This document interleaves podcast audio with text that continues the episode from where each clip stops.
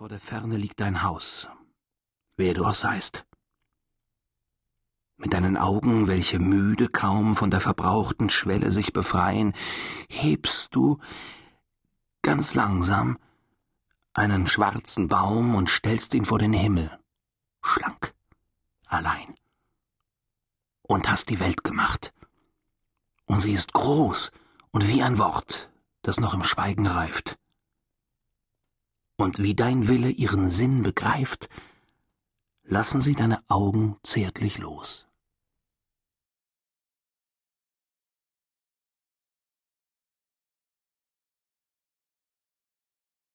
Die Gazelle. Antilope Dorcas. Verzauberte. Wie kann der Einklang zweier erwählter Worte je den Reim erreichen, der in dir kommt und geht, wie auf ein Zeichen. Aus deiner Stirne steigen Laub und Leier. Und alles Deine geht schon im Vergleich durch Liebeslieder, deren Worte weich wie Rosenblätter dem, der nicht mehr liest, sich auf die Augen legen, die er schließt, um dich zu sehen. Hingetragen, als wäre mit Sprüngen jeder Lauf geladen und schösse nur nicht ab, solang der Hals das Haupt ins Horchen hält.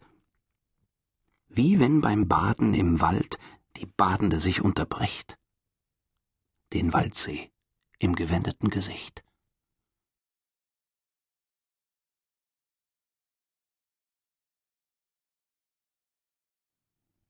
Der Panther im Jardin des Plantes, Paris. Sein Blick ist vom Vorübergehen der Stäbe so müd geworden, dass er nichts mehr hält. Ihm ist, als ob es tausend Stäbe gäbe und hinter tausend Stäben keine Welt. Der weiche Gang geschmeidig starker Schritte, der sich im allerkleinsten Kreise dreht, ist wie ein Tanz von Kraft um eine Mitte, in der betäubt ein großer Wille steht. Nur manchmal schiebt der Vorhang der Pupille sich lautlos auf, dann geht ein Bild hinein,